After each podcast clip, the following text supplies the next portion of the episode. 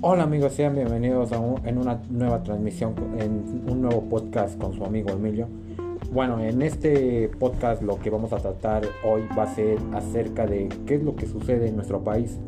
Bueno, les voy a empezar a tratar, bueno, a hablar sobre el tema de la pobreza. Bueno, la pobreza en México se relaciona con la nutrición, agua potable, vivienda, educación, atención, salud, seguridad social y mental y calidad de servicios básicos en la vivienda y ingresos. La problemática de la pobreza, bueno, se dice que en México 2 de cada 10 personas viven en situación de pobreza, cifra que equivale al 0.001% de la población, que representa una disminución del 25% del 2.5% en comparación con el porcentaje registrado en 2008 cuando el porcentaje era del 44.4% según cifras del Coneval. De acuerdo con los resultados del estudio de hace 10 años de medición de pobreza, en México se ha realizado por la Coneval, aunque hubo una mejora en los indicadores de carencias sociales y 24 estados redujeron sus niveles de pobreza. En el sur del país, siguiendo la región con el mayor porcentaje de habitantes en la pobreza. A nivel político, como lo refleja el Coneval,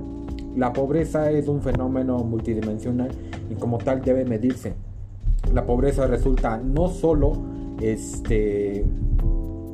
un bajo ingreso, sino la falta de acceso a los derechos sociales a los que todo ciudadano es acreedor. Esta condición presenta una estrecha relación con la falta de oportunidades que debe facilitarse a las personas al salir de la situación. El Coneval considera que una persona está en situación de pobreza cuando tiene un ingreso menor a la línea de bienestar, valor mensual total de la canasta alimenticia y no alimenticia, y al menos de carencia en el espacio de los derechos sociales de educación, salud, vivienda,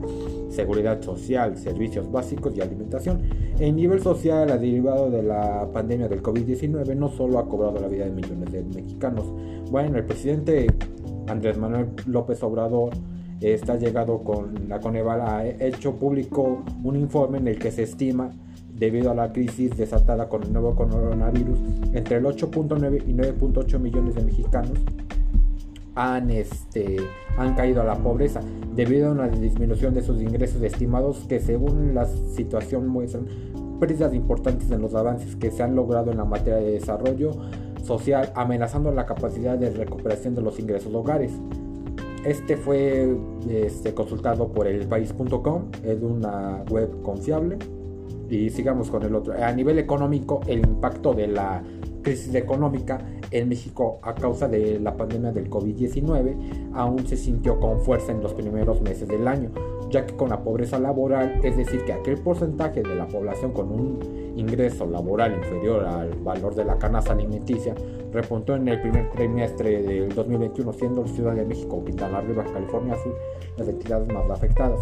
El Consejo Nacional de la Evaluación Política del Desarrollo, el Coneval, informó que la pobreza en México pasó de un 35.6% a un 39.4% entre el primer trimestre del 2020 y en el mismo periodo del 2021, debido a una reducción anual del 4.8 ingreso laboral del repunto de la pobreza extrema de ingresos de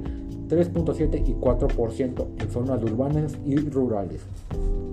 les voy a hablar acerca de otro tema, este es de la violencia de género. La violencia este, contra las mujeres es cualquier acción o este es cualquier acción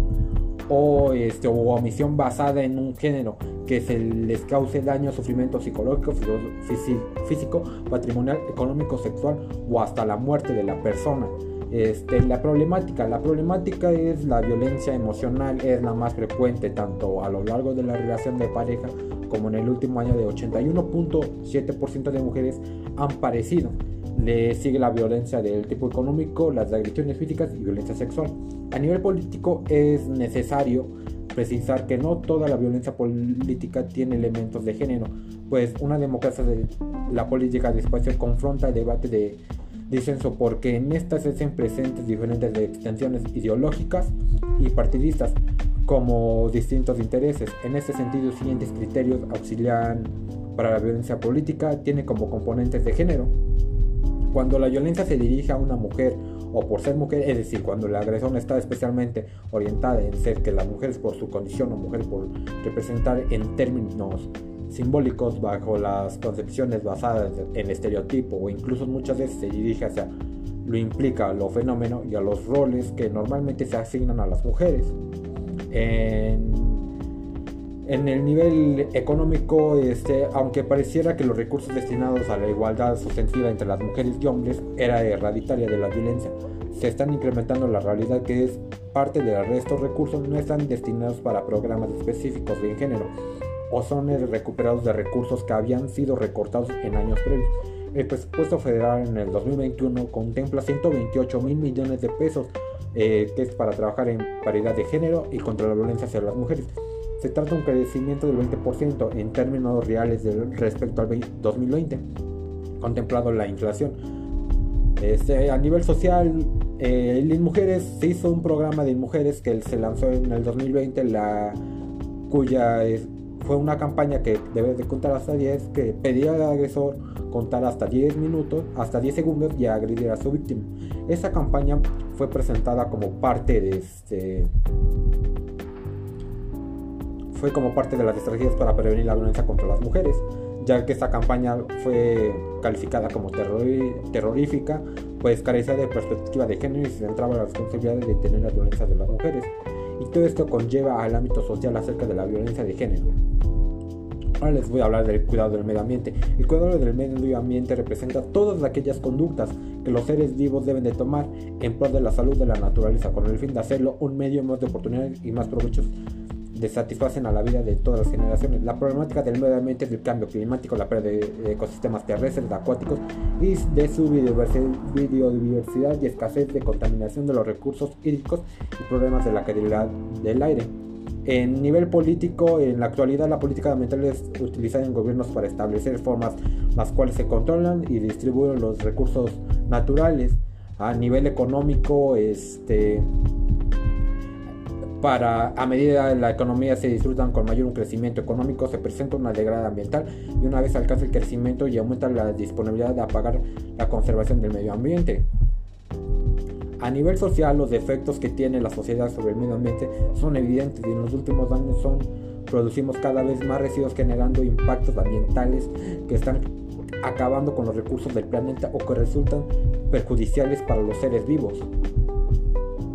Y bueno, ¿cuál es la problemática que más me llama a mí más la atención de esa? Para mí todas son muy interesantes, pero la más relevante es el cuidado del medio ambiente, ya que si no empezamos a cuidar el medio planeta, él va a acabar con nosotros, ya que hay que empezar a hacer conciencia acerca de todo lo que genera la basura y desechos de los carros,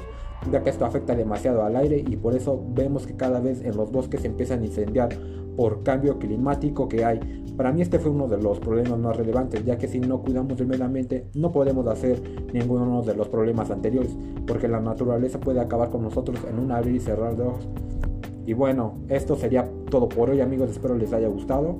y nos seguimos viendo, nos seguimos escuchando para la próxima en el siguiente podcast. Se despide su amigo Emilio, nos vemos hasta la próxima.